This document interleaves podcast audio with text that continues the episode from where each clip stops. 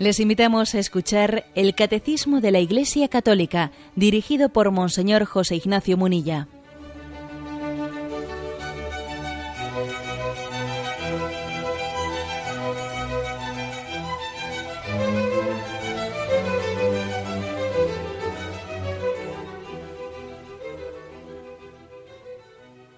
Un cordial saludo a todos los oyentes de Radio María. Un día más, con la gracia del Señor, proseguimos el comentario del Catecismo de nuestra Madre, la Iglesia. Nuestra Madre, la Iglesia, nos muestra el credo, el credo que estamos comentando, como esa ventana de la revelación por la que nos asomamos al misterio de Dios. Y estamos en concreto, pues, en los primeros pasos del credo, eh, hablando de la creación, creador del cielo y de la tierra, creador de lo visible y de lo invisible. Habíamos quedado en el punto 299. Dios crea un mundo ordenado y bueno. Porque Dios crea con sabiduría, la creación está ordenada. Tú todo lo dispusiste con medida número y peso. Sabiduría capítulo 11, versículo 20. Creada en y por el Verbo eterno, imagen de Dios invisible, la creación está destinada, dirigida al hombre, imagen de Dios, llamado a una relación personal con Él. Luego seguimos leyendo porque el punto es bastante largo, lo dejamos aquí y hacemos un, comentario primero. ¿eh? la afirmación, o sea, la tesis de este, de este número, 299, es que la creación es ordenada, no es caótica. ¿Mm? No es caótica. Es más, si vosotros, eh, si nos acercamos al libro del Génesis, ¿Mm? vais a ver que en el libro del Génesis, la manera que se tiene de expresar en la creación del mundo, es precisamente dando el orden al caos. Uno lee el Génesis y en el Génesis hay expresiones como em, diciendo, el principio era el caos, etc. La expresión crear el mundo de la nada, que también ayer comentábamos en el, en el, catecismo de ayer, que existen pues, ya en la Sagrada Escritura, existe también algún término en el segundo libro de Macabeos, etcétera, en ese discurso que dirige dramático discurso de, la madre de los la madre de los macabeos a sus siete hijos que van a ser em, martirizados perdón bueno pues allí sí que habla explícitamente del término em, creación de la nada que a partir de la nada hizo Dios ¿eh? el mundo es un término la creación de la nada que aparece en la escritura, pero aparece más bien, digamos, ya en los últimos, eh, los últimos pasajes, ya en, la etapa final del Antiguo Testamento, el término creación de la nada. En los primeros pasos del Antiguo Testamento, los pasos anteriores, se transmite ese concepto, pero con otras palabras. ¿eh? Todavía, digamos, no, en el lenguaje filosófico del tiempo no, no existía esa expresión creación de la nada. ¿eh? Y a la hora de intentar transmitir eso, si uno lee el Génesis, dice, eh, al principio creó Dios el cielo y la tierra. La tierra estaba informe y vacía. claro, no hay término, todavía no, no se puede utilizar un término de no, la nada, y entonces para transmitir el concepto, pero sin ese término, se viene a decir, la tierra estaba informe y vacía, la tiniebla cubría la superficie del abismo. Bien, se echa mano de una serie de términos que nosotros, si los juzgamos desde nuestros parámetros filosóficos, diríamos, hombre, pero, a ver, si decimos que la tierra estaba informe y vacía, entonces, ah, entonces que algo había, ¿no? Y si la tiniebla cubría la superficie del abismo, hombre, pues entonces, había algo, ¿no? Si es una tiniebla, es algo, ¿no? no mm, quitémonos, que no pensemos así quitémonos eso de la cabeza, porque claro, estamos, estamos viendo un libro, el libro de Génesis, que intenta describir con términos lo que es la nada, de dónde parte la creación de Dios, pero miren, es que en ese, en ese momento no existe el concepto filosófico de la nada. Entonces, para describir la nada, pues tiene que hablar de, pues, mm, dice, una, tierra informe y vacía, una tiniebla que cubre la superficie del abismo. ¿eh? Mm, es decir, que para expresar la creación, el libro del Génesis echó mano del el concepto del orden. casi identifica la nada, la nada con algo difuso, una cierta tiniebla desordenada, caótica, en la que Dios vino a hacer orden, vino a crear la luz, vino a darle sentido. Por eso tiene mucha importancia eh, la creación del mundo como algo ordenado, como algo bueno. Porque casi la Sagrada Escritura identifica la nada, lo que había antes de la creación, con, mm, con lo desordenado, con lo confuso, con la tiniebla, con la... Bien, no estoy diciendo, entendedme, ¿eh? no estoy diciendo que hubiese nada antes de la creación, no, Dios creó de la nada, pero vuelvo de nuevo a lo que estoy queriendo comentar, que es que en el libro del Génesis todavía no existe ese concepto Dios creó de la nada, como existe pues, en el libro de los Macabeos, por ejemplo. ¿eh? O sea, la revelación tiene un increscendo y eso tenemos que entenderlo. Nosotros cogemos la Biblia como un único libro, pero no, en la Biblia hay muchos siglos desde un libro a otro de los libros de la Biblia. Han pasado muchos siglos y en esos siglos hay un increscendo en la revelación. Bien, pues como digo, el libro de Génesis casi casi identifica eh, lo que había antes de la creación, que no había nada, pero bueno, lo, lo describe, describe la nada como desorden, tiniebla, confusión. Por eso la expresión del libro de la sabiduría, tú todo lo dispusiste con medida, número y peso. La, la creación es la maravilla del orden que Dios ha puesto en la naturaleza. Son muchas las los caminos ¿no? que, que la inteligencia humana puede utilizar para llegar a Dios, pero posiblemente el más popular es el del orden del mundo. El, el camino, la vía, la vía para llegar, eh, no digo desde la fe, sino racionalmente hasta, hasta la existencia de Dios, yo creo que la vía más popular es la vía del orden. Cuando contemplo el, cielo, obra de tus dedos, la luna y las estrellas que has creado. Es, decir, ese, ese impresionarse, ¿no? ese conmoverse por la maravilla de la creación es la vía por las que mm, a lo largo de toda la historia de la humanidad ha habido más personas, millones de personas, eh, millones y millones, que desde esa contemplación del orden del mundo han llegado a un gran a un gran corazón ordenador del mundo que es, que es Dios. Bueno, mm, el motivo del orden del mundo, digamos, la explicación teológica del orden del mundo, la tenemos aquí en Colosenses 1.15. ¿eh? Ha sido creado en y por el Verbo eterno, imagen del Dios invisible. O sea, la creación ha sido llevada a cabo por parte del verbo, el verbo, la palabra. Es decir, la creación de Dios no es contraria a la razón, sino que Dios es la gran razón del universo. Aquí hablamos de razón con mayúscula, razón, palabra, verbo, que es Dios mismo, autor de toda verdad, que se identifica con la verdad misma.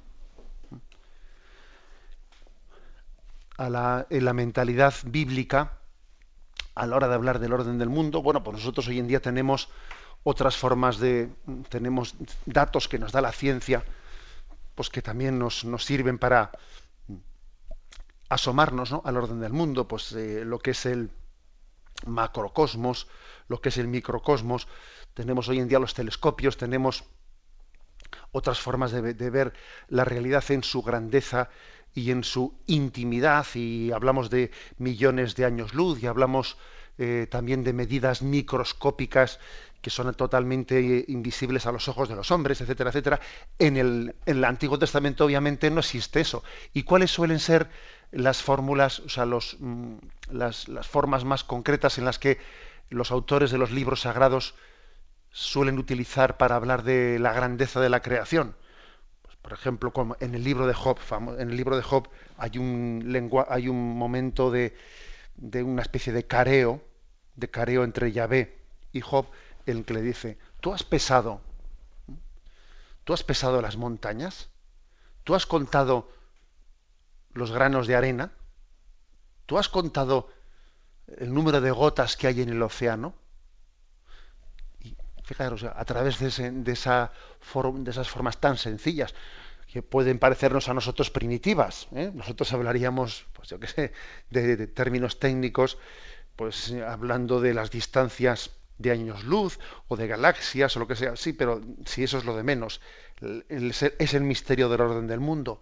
Tú has puesto en una balanza, ¿eh? le dice, has puesto en una balanza la creación.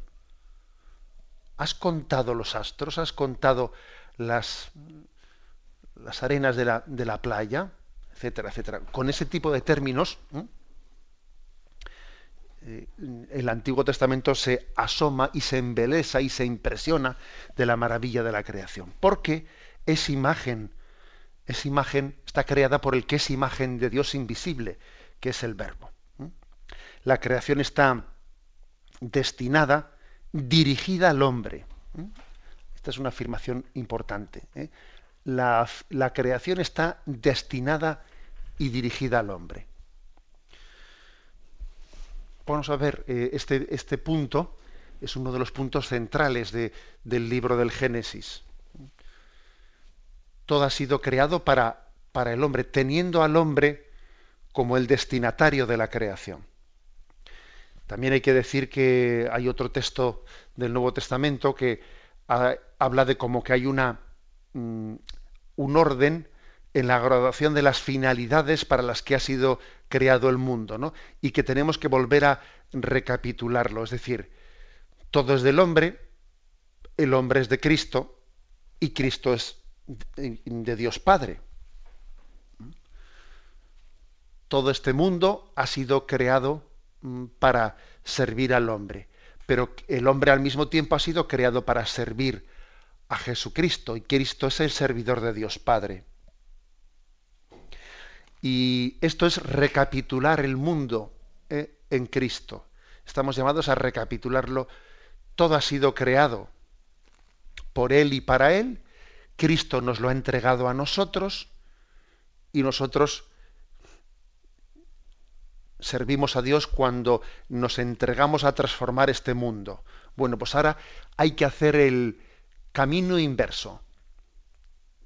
Toda la creación está al servicio del hombre, pero el hombre la respeta como criatura de Dios y se la ofrece a Cristo, que es la cumbre de la creación, y Cristo hace nuestra ofrenda y él mismo presenta la ofrenda al Padre. Es como una recapitulación de todo. ¿Mm? Esta forma parte de la espiritualidad cristiana, ¿eh?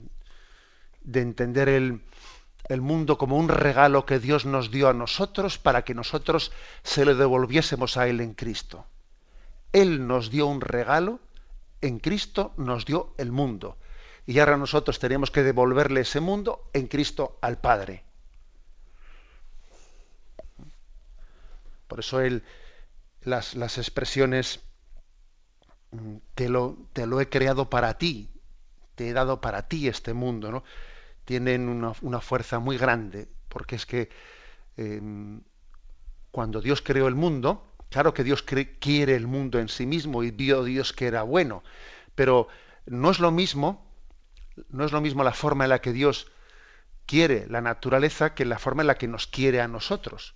Porque al fin y al cabo la, la naturaleza no deja de ser un ser, pues, que no tiene esa capacidad de recibir y dar amor como tenemos nosotros. Eh, creados a imagen y semejanza de Dios. La creación no es persona, no es un ser personal.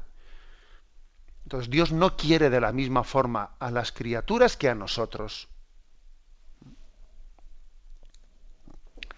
me habéis escuchado alguna, en alguna ocasión, en otro contexto, en este programa del catecismo, un ejemplo, un ejemplo sobre la importancia, ¿eh? sobre la importancia de este detalle de que la creación, la creación es un regalo que Dios nos da a nosotros. ¿eh? O sea, por amor a nosotros Dios crea el mundo.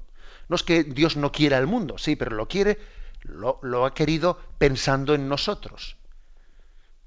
Y a nosotros nos ha querido pensando en Jesucristo en su Hijo Jesucristo eterno. Bueno, pues el ejemplo que os he puesto en alguna ocasión es ese ejemplo de una persona que recibe en su casa, recibe en su hogar, pues un ramo de flores que alguien le envía y recibe un ramo de flores mm, precioso que tiene una tarjeta de visita y coge la tarjeta de visita y sin mirarla la tira a la papelera y pone el ramo de flores en el sitio más hermoso de o en el sitio más destacado del hogar, ¿no? Y, y entonces, pues alguien viene y le pregunta, hombre, qué flores tan preciosas, ¿y quién te las ha dado?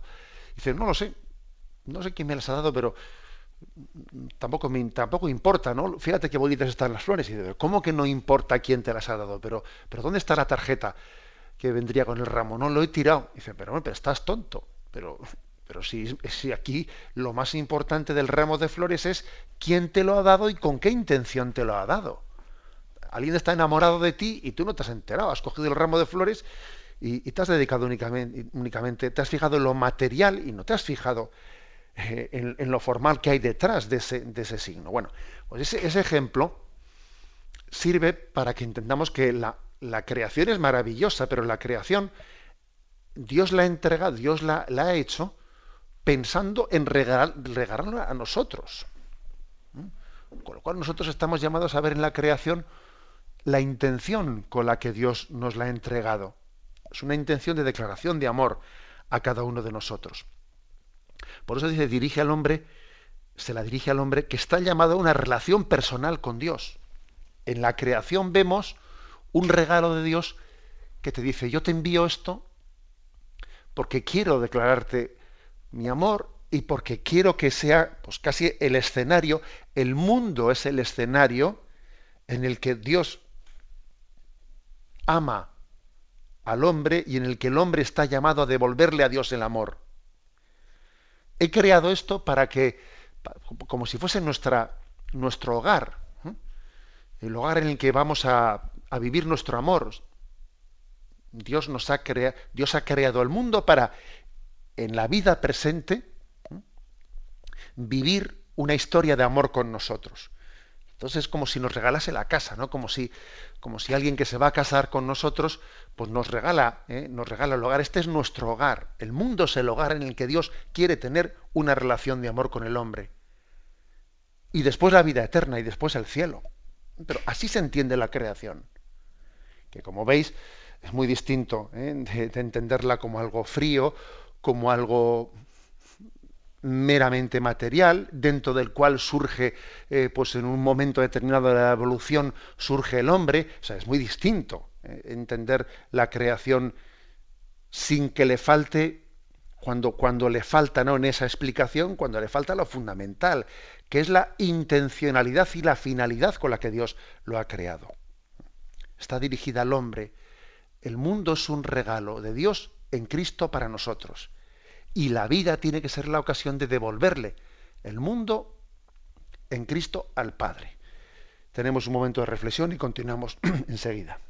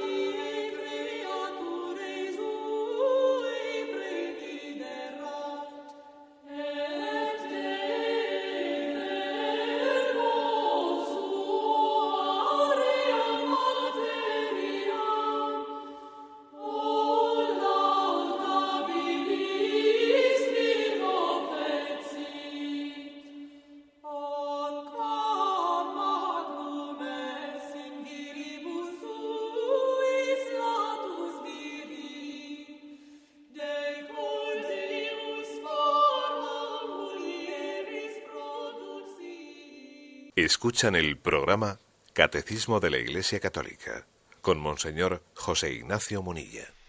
Continuamos con este punto 299. Dios crea un mundo ordenado y bueno. Y habíamos interrumpido la lectura del punto, aquí donde dice, nuestra inteligencia, participando en la luz del entendimiento divino, puede entender lo que Dios nos dice por su creación ciertamente no sin gran esfuerzo y en un espíritu de humildad y de reposo ante el Creador y su obra. Salida de la bondad divina, la creación participa en esa bondad. Y vio Dios que era bueno, muy bueno, porque la creación es, es querida por Dios como un don dirigido al hombre, como una herencia que le es destinada y confiada la Iglesia ha debido en repetidas ocasiones defender la bondad de la creación, comprendida la del mundo material. Bueno, o sea, nosotros tenemos una, una inteligencia que participa de la luz del entendimiento de Dios, capaz de entender en cierta medida lo que es la creación y lo que es eh, la bondad que se esconde detrás de ella. Dios nos ha dado cierta capacidad de adentrarnos en este misterio. Y por ejemplo, aquí se nos refiere el Salmo 19, versículos del 2 al 5, que dice, Los cielos cuentan la gloria de Dios, la obra de sus manos anuncia el firmamento. El día al día le pasa el mensaje, la noche a la noche se lo susurra. Sin que hablen, sin que pronuncien su voz, a toda la tierra alcanza su pregón, hasta los límites del orbe su lenguaje. Bueno, es, hermoso este salmo porque viene como a decir, mira, el, si tú miras el mundo con, con la sabiduría que Dios nos ha dado, verás que el mundo habla. Y no habla con palabras, pero está proclamando la grandeza de Dios. ¿Te das cuenta? Esa famosa escena de San Ignacio de Loyola en los últimos meses de su vida, en los últimos años de su vida en Roma, en aquella terraza de Roma, era el San Ignacio místico, que ya con su bastón, con su cachava, se paseaba por la, por la terraza y, y había allí unas, unas macetas con unas flores, y él veía las flores y se emocionaba, y con el bastón les tocaba las flores y les decía, no gritéis tanto, no gritéis tan fuerte que ya os oigo. Los cielos cuentan la gloria de Dios. El firmamento pregona la obra de sus manos. El cielo es un pregón. La naturaleza es un pregón. Es un pregón. Entonces, vamos a ver, como dijimos el otro día con, el tema del pentagrama, ¿no? Aquí hace falta aprender solfeo o hace falta aprender letras ¿eh? para leer este pregón el pregón que proclama la grandeza de Dios. El día al día le pasa el mensaje, la noche a la noche se lo susurra. Dios nos ha dado una capacidad de leer ese pregón, aunque dice, ciertamente no sin gran esfuerzo, ¿eh? y en un espíritu de humildad y de respeto ante el Creador y su obra. O sea, no es tan fácil. ¿eh? O sea, se reconoce en la Sagrada Escritura que tenemos dificultades en leer ese pregón porque también es un, eh, hay muchos misterios, el misterio de cómo también eh, pues la enfermedad se ceba en nosotros y al mismo tiempo estamos viendo una, belleza, pero que es fugaz, es fugaz. También desaparece, aparecen enseguida los, los sufrimientos, especialmente la enfermedad, ¿no? Aquí se nos refiere Job 42.3. Y Job respondió a Yahvé, sé que eres poderoso, ningún proyecto te es irrealizable. Era yo el que empañaba el consejo con razones sin sentido. He hablado de grandezas que no entiendo, de maravillas que me superan y que ignoro. Es decir, Job tuvo, como se dice popularmente, un rebote, ¿eh? un rebote, se rebotó contra, contra Dios, se rebeló contra él, ¿eh? pues porque no entendía el sufrimiento que le estaba aconteciendo en su vida. Y Yahvé aguanta ¿eh? esa rebelión de Job, porque, porque, hay momentos en los que Job está prácticamente casi casi blasfemando, ¿no? Blasfemando contra Dios. Y Yahvé escucha esa herida que supura de Job esa herida que supura, que saca toda la rabia que tiene dentro por el sufrimiento que está padeciendo. Y luego, después de ese silencio, ese silencio paciente y misericordioso de Yahvé, le hace entender a Job el misterio de Dios, el misterio de la creación, un misterio que le supera totalmente, ¿no? Y entonces es cuando Job se da cuenta de que después de aquella rebelión que ha tenido, ¿eh? dice, era yo el que empañaba el consejo con razones sin sentido. O sea, que ¿a dónde iba yo? dice Job, ¿no? ¿A dónde voy yo intentando pedirle cuentas a Dios? Soy yo el que empaña el consejo con razones sin sentido. voy, a entender, voy a, voy a, voy a intentar yo empañar la gloria de Dios. O sea, voy a yo a, intentar emborronar con mis líos, ¿no? con mis dificultades de comprensión. Voy a meter yo sombras en la luz de Dios. ¿Mm? Y Job se da cuenta de eso, ¿no? Era yo el que empañaba el consejo con razones sin sentido. He hablado de grandezas que no entiendo. O sea, Job llega a un momento en que dice, mira, cuando, cuando hay misterios que nos superan, lo que toca es callar lo que toca es callar y hacer un acto de confianza, pero porque me pongo yo a hacer un alegato, un alegato de mis quejas y seguro que estoy diciendo tonterías. ¿eh? Eso es lo que viene, lo que viene a decir aquí Job en este momento. Bueno, o sea, aquí el catecismo dice, ojo que, que claro que podemos, eh, Dios nos ha dado una inteligencia capaz de, eh, pues, contemplar la, la grandeza de la creación, pero nos es costoso porque hay, porque hay, hay dificultades, ¿no?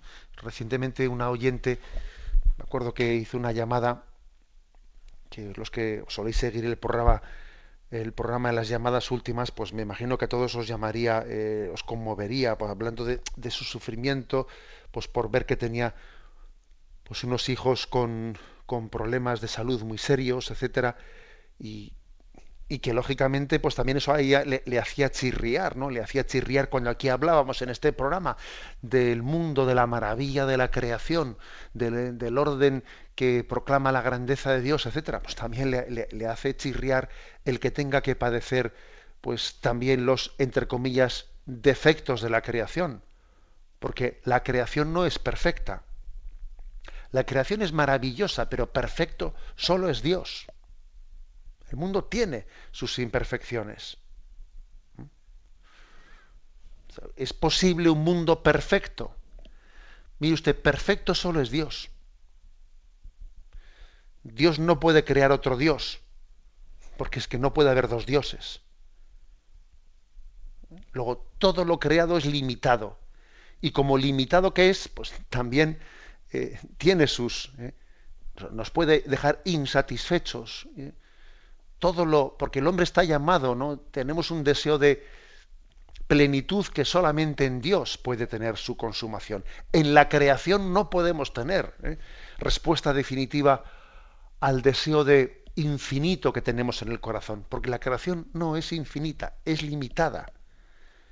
Por muy hermosa y por muy bella que es, pero también esto es caduco. ¿eh? Es más, lo experimentamos día a día. Maravilloso, pero, pero fugaz. ¿eh? Pero fugaz y caduco.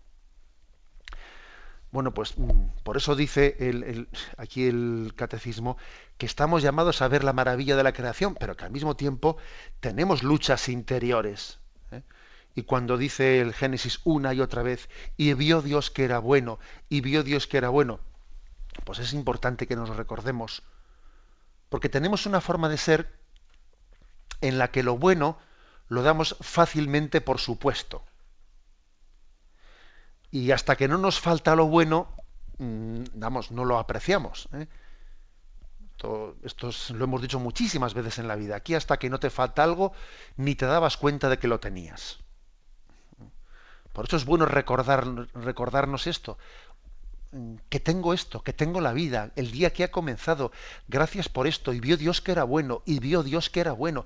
Esa, esa especie de letanía del Génesis, y vio Dios que era bueno, y creó el segundo día, y vio Dios que era bueno, es como una invitación, esa letanía, es una invitación a que gocemos del mundo, a que lo disfrutemos, a que no se nos pase la vida sin caer en cuenta de que estamos rodeados de una declaración del amor de Dios, que nos la ha dado para nosotros, y podemos que puede pasar la vida sin que te enteres de eso. Por eso, y vio Dios que era bueno, y Dios, Dios que era bueno, es casi casi lo mismo que decir, sea agradecido, sea agradecido.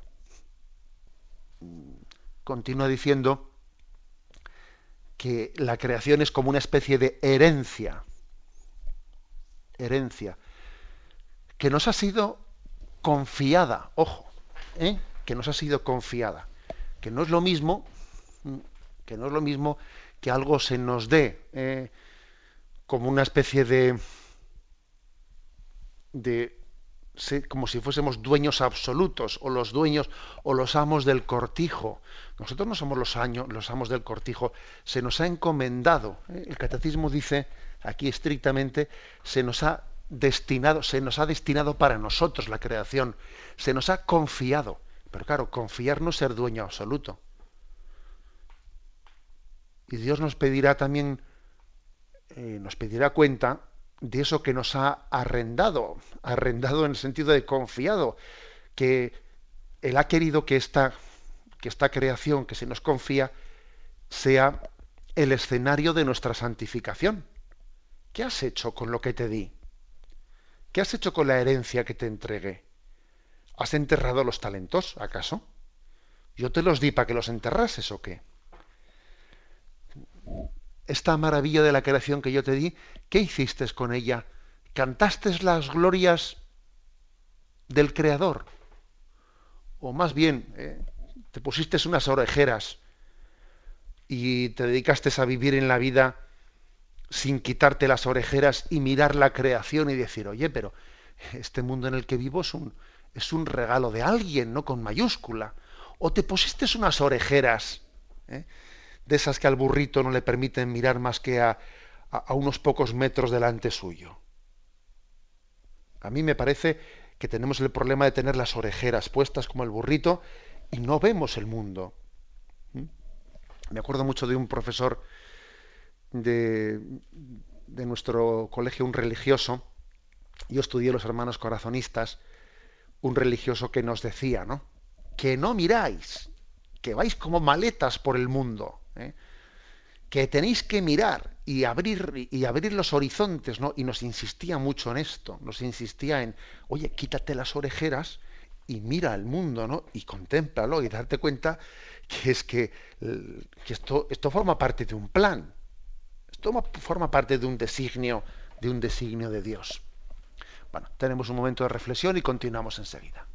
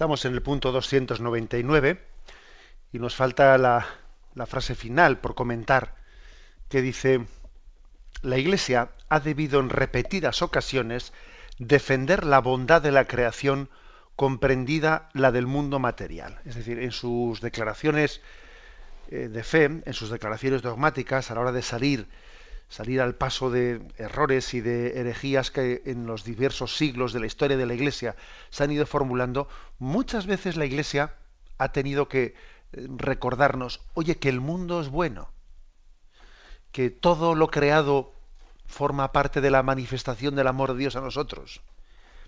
Es verdad, ¿eh? es verdad que el mundo no es perfecto. Y es verdad que Dios podía haber creado un mundo más perfecto que este. Pues sí, ¿eh? La perfección Dios únicamente no, nos la ha prometido en el cielo, porque en el cielo Él será nuestra heredad. ¿eh? O sea, una cosa es que Dios haya creado unos dones para nosotros, pero para el cielo queda reservado no los regalos de Dios, sino el Dios de los regalos. Para el cielo queda Él, ¿eh? Él en directo, Él será nuestra heredad. ¿Eh? Aquí estamos recibiendo muchos regalos suyos, como es la misma vida, pero allí en el cielo habrá algo que no tendrá imperfección alguna, que será su propia persona, su propio ser, su propia vida. Entonces, ¿qué ha ocurrido? Pues que en la historia de la, de, la Iglesia, eh, el escándalo del mal, el escándalo del mal, el escándalo de la existencia del mal del mundo, pues ha hecho a veces no llegar a pues a sospechar ¿eh? algunos filósofos, algunos teólogos, hay algunos que se han dejado eh, engañar, les ha hecho sospechar de que todo el mundo no puede ser creación de Dios, que en este mundo tiene que haber otro principio distinto al de Dios. Y que Dios tiene que ser creador de lo bueno de este mundo, pero que tiene que haber otro Dios, ¿eh? otra potestad, que ha sido creador de lo malo. Entonces, incluso algunos lo formulan de la siguiente manera, ¿no? Dios es creador de lo espiritual, pero lo material, que es parece donde está el sufrimiento del mundo, ¿no? Pues entonces eso, eso no es creación de Dios. De Dios viene lo espiritual. ¿eh? Y, de ese, y de ese otro principio, de ese antidios, o como queramos llamarlo, viene lo material. Bueno, en primer lugar, no es cierto eso de que el pecado afecte únicamente a lo material y que a, lo espiritual no le afecte el pecado. ¿eh? Eso, esa visión dualista de espíritu bueno y materia mala, eso no es cristiano ni es verdadero. De hecho, yo diría que hay los pecados del espíritu suelen ser más graves que los pecados de la carne. Vaya por delante, porque parece que aquí decimos, no, espíritu, todo lo espíritu, el espiritual es bueno y todo lo material es malo. Pues mire usted, no es verdad. La soberbia es un pecado puramente espiritual. La soberbia es un pecado puramente espiritual que posiblemente sea lo que más nos hace ¿eh? sufrir. Y fijémonos que los ángeles, su, pecado no era material, su pecado era puramente espiritual. ¿eh? La soberbia de los ángeles caídos, eso de material tiene poco, es, un pecado espiritual. Luego, la visión dualista que proviene un poco de, ese sistema filosófico platónico, ¿eh? que viene a decir el espíritu es bueno, la materia es mala, el espíritu viene de Dios, la materia no puede venir de Dios, porque no, eso nunca lo hemos tomado como nuestro y nosotros entendemos que tan divino, tan divina es la materia como el espíritu. ¿Eh? Insistamos en esto, tan divina es la materia como el espíritu. Luego todo es bueno y el pecado puede estar en todo, no únicamente en lo material, también en lo espiritual puede estar el pecado. ¿Qué tipo de errores principales son aquellos a los que ha tenido que hacer frente la Iglesia, ¿no? Sus distintos concilios. Bueno, pues aquí no se nos trae una relación unos cuantos números del magisterio. Eh, para los que seguís el, el catecismo con el libro en la mano, allá donde veis que pone DS, pues hace referencia al, al libro de la Iglesia mm, en el que están ordenadas todas las declaraciones eh, magisteriales dogmáticas que ha hecho la Iglesia a lo largo de sus siglos, de ese, etcétera. ¿no? Aquí viene 286, etcétera, de distintos concilios.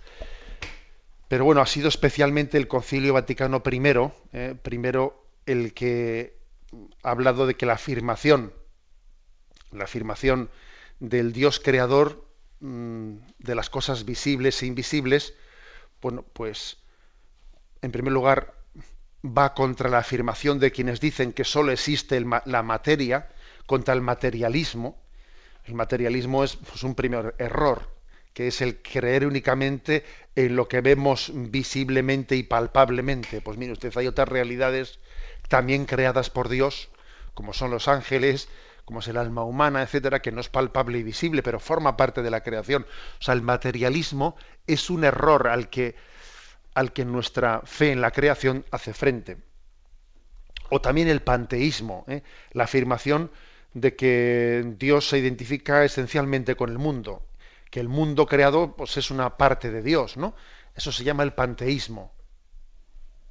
al cual también la Iglesia le hace frente y digamos que el Concilio Vaticano I de una forma muy especial. También nuestra fe en la creación rebate esa explicación de que la creación es como una emanación de la sustancia divina.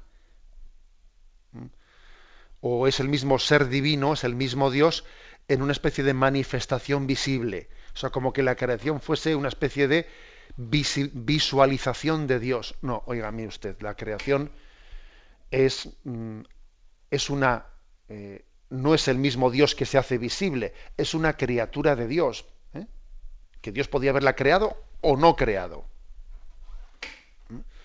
Por lo tanto, esto de decir que la creación es como una emanación de la sustancia divina se parece bastante al panteísmo, a decir que todo es Dios. ¿Mm? Bueno, como veis, la historia de dos mil años han dado para mucho y a veces los eh, pues a la hora de inventar herejías etcétera se suelen eh, reinventar las herejías diciendo cosas parecidas a la anterior bajo bajo otra eh, bajo otra mm, palabra otro concepto pero básicamente diciendo lo mismo mm, va contra la fe también negar que el mundo y las cosas contenidas en él han sido creadas por Dios de la nada. Es decir, que en vez de decir que, eh, que la creación ha sido a partir de la nada, pues se afirme que ha sido a partir de una especie de materia preexistente, etcétera. Porque claro, eh, también es afirmar que, que todo no proviene de Dios. Si resulta que alguien dice que la creación no partió de la nada, que Dios tomó pie de algo que había antes de, luego resulta que entonces todo no proviene de Dios porque había algo. Bien, eso también lógicamente está fuera en contra de la, ¿eh? de la fe bíblica y de la fe cristiana en la creación. Bueno, a lo que iba, pues que, que la Iglesia ha tenido que salir al paso de distintas, ¿eh? de distintos errores que contra la fe bíblica y cristiana de la revelación se han ido formulando. Pero bueno, por, por eso, por eso el Espíritu Santo sostiene eh, la Iglesia en la comprensión de la palabra de Dios y le va inspirando conforme a aquella promesa de Cristo. Yo os enviaré el Espíritu Santo para que os lleve a la comprensión de todo lo que se, os he explicado. Lo dejamos aquí. ¿eh? Hoy hemos querido explicar el punto 299.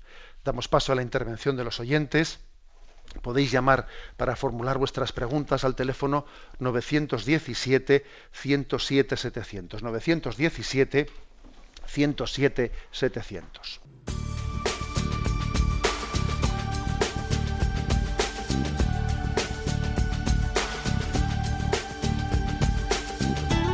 Radio María le ofrece la oportunidad de recibir en su casa sus programas favoritos.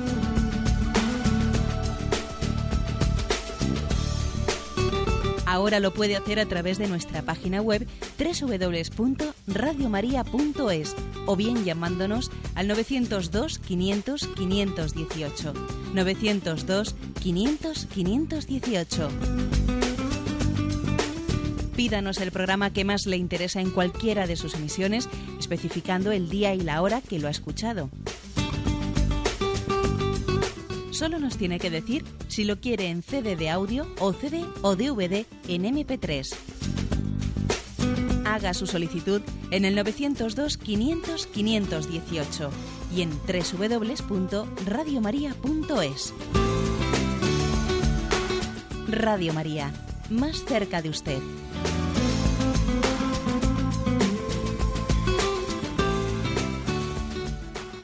Escuchan el programa Catecismo de la Iglesia Católica con Monseñor José Ignacio Munilla.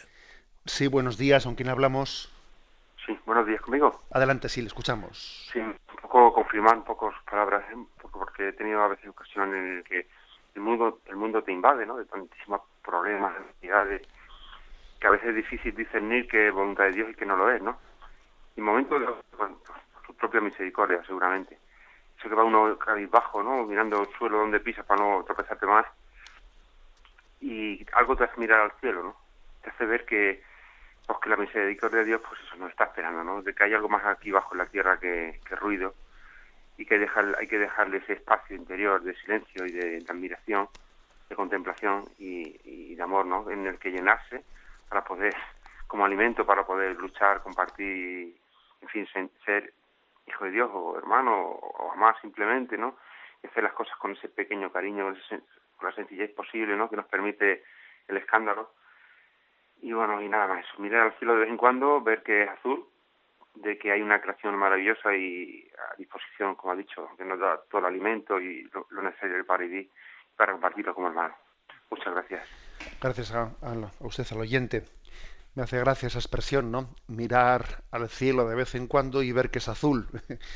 bueno, pues creo que esa expresión que tiene su gracia, yo creo que es una, una reflexión que nos recuerda que uno de los problemas que solemos tener es que a veces lo inmediato, ¿eh?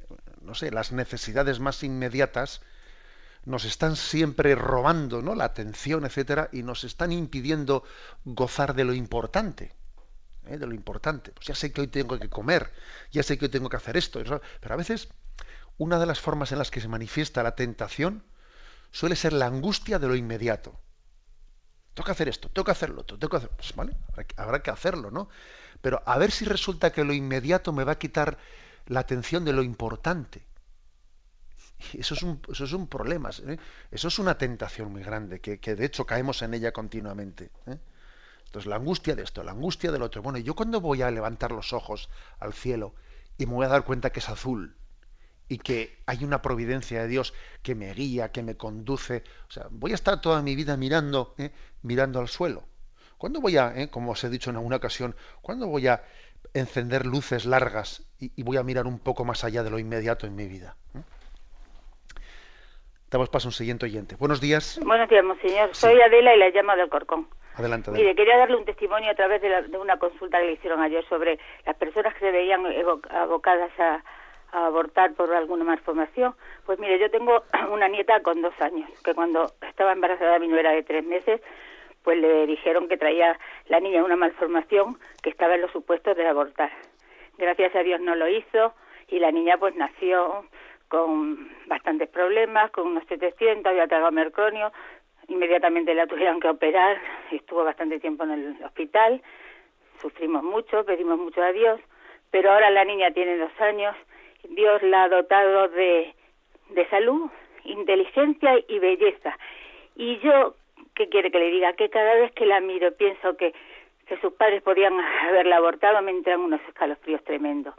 Porque, claro, muchas veces te dicen ciertas cosas, pero luego, gracias a Dios, la medicina, Dios ha dado mucha inteligencia a los médicos y la medicina tenemos una, una, una salud, ah, bueno, un sistema de salud importante aquí en España, fue a La Paz, y con la ayuda de Dios, pues ya le digo, la niña es un primor, es que Dios la ha dotado de toda, de todo, de toda, ya le digo, es preciosa y está llena de salud y, y ya le digo, gracias a Dios no la han abortado. Que miren mucho que los médicos dicen muchas veces cosas y luego pues hay muchos remedios y con la gracia de Dios muchas cosas adelante y no hace falta abortar. Muchas gracias, monseñor. Bueno, pues la verdad es que ese testimonio es precioso porque la mayor, yo diría que el, la mayor, el mayor argumento ¿eh? contra el aborto son vidas concretas de niños que se han salvado. Hubo un tiempo en que la causa provida especialmente solía llevar su, pues, su causa adelante con debates ideológicos, con debates eh, racionales. Ojo, que yo creo que eso, eso siempre hay que hacerlo, siempre hay que, hay que rebatir eh, pues el, el, aborto con razones de que la vida tiene ¿no? pues unos fundamentos, una dignidad, etcétera, y hay que rebatir también científicamente, filosóficamente, teológicamente.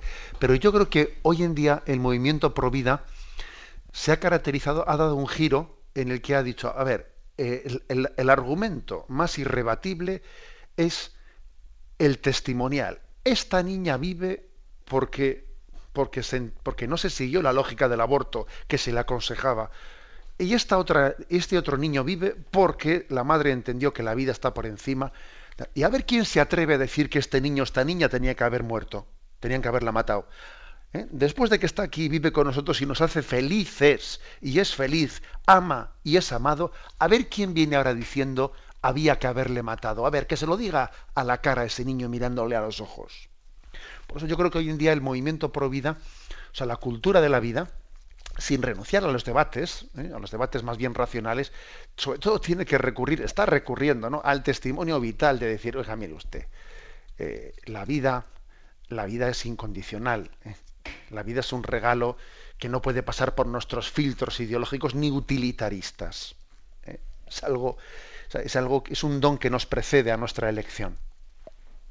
Bueno, damos gloria a Dios por esa historia de vida. Damos paso a un siguiente oyente. Buenos días. Eh, monseñor, buenos días. Adelante, le escuchamos. Eh, mire, le iba a hacer una pregunta, bueno, otra pregunta, pero he cambiado su opinión y le voy a hacer otra pregunta que, creo que es bastante interesante. Adelante. Mire, yo tengo mi hijo, está junto con, la novia y el otro día pues me dieron una alegría eh, porque está embarazada. Eh, yo, yo le dije que era es un don de Dios, un bebé es un don de Dios entonces, claro, mm, no están casados. Eh, yo, la alegría era que se casaran. Pero claro, yo le pido a Dios que les, les elimine su caminar. Y, también, pues, como ella no está bautizada, quiere, quiere bautizarse. Entonces dice, primero quiero bautizarme y después, pues, seguramente ella quiere casarse. Entonces, los consejos que yo le puedo dar, Monseñor, me, me podría dar un consejo para yo animarle. Yo estoy contentísima, pero eso es lo que da, un consejo para que me diera usted. Bueno, a mí me, a mí me da la impresión de que en, esa alegría compartida y en ese acompañarle ¿eh? de usted a pues a la bueno iba a decir a su futura nuera etcétera no pues yo creo que eh, ese deseo de acompañarla creo que es el mejor consejo ¿eh? bueno obviamente pues pues usted sería la primera que desearía que sus que sus hijos hubiesen llevado un, un noviazgo eh, pues en, el orden que es, que es correcto y es conforme al designio de Dios, que su relación la hubiesen mm, pospuesto para después del, para después del matrimonio, etcétera. Pero yo recuerdo una frase de Juan Pablo II en la encíclica Familiares Consorcio eh, que a mí me, me, ha ayudado mucho, ¿no? Y decía Juan Pablo II, a ver, no es lo mismo la ley de la gradualidad que la gradualidad de la ley. Es decir, la ley no puede ser gradual, o sea, es decir, lo que, lo que no es correcto no es correcto y obviamente pues esa relación que tienen ellos, etcétera, pues será perfectamente, o sea, será correcta conforme al designio de Dios cuando hayan pues llegado a todas las etapas a recibir el sacramento del matrimonio, etcétera, etcétera, ¿no? Bien, pero aunque la ley no es gradual, sí que hay una gradualidad. O sea, eh, eh, que es la, ley de la gradualidad. O sea, es decir, la, la ley de Dios es la ley de Dios y yo no puedo hacer rebajas en ella. Pero sí que, sí que obviamente puedo y debo de acompañar a esta persona a que recorra todo lo que tiene que recorrer hasta que llegue al ideal de Dios, ¿eh? al ideal moral que la iglesia le predica. Por lo tanto, uno dice, a ver, si es que esta chica no está bautizada, pues es que tampoco voy a, pedirle peras al olmo. Sería muy difícil que entendiese cómo hay que llevar un noviazgo cristiano si ni siquiera está bautizada. Le voy a acompañar, le voy a acompañar a su bautismo. El bautismo de ella va a ser una, gran preparación para que el día que nazca el niño pueda ser bautizado, ¿no? O sea, en esa paciencia por parte de usted de, acompañarla, creo que, que ese es el mejor consejo que yo puedo darle, ¿no? Usted haga de, de madre catequista, ¿eh? Pues para que ella entienda que el bautismo es una gran gracia y así de paso su hijo renueva la gracia bautismal. Yo creo que también sería muy bueno que usted le, invitase a su hijo a participar del recorrido catecumenal que tendrá que hacer esa chica hasta que pueda recibir el sacramento del bautismo. O sea, hacer de la necesidad virtud, eh, hacer de la ocasión una, eh, pues una oportunidad del encuentro con Dios, eh, lleno, de, lleno de paciencia y lleno de gracia y de bondad, porque Dios es paciente ¿eh? y misericordioso con nosotros. Bien, tenemos el tiempo prácticamente cumplido. Me despido con la bendición de Dios Todopoderoso, Padre, Hijo y Espíritu Santo. Alabado sea Jesucristo.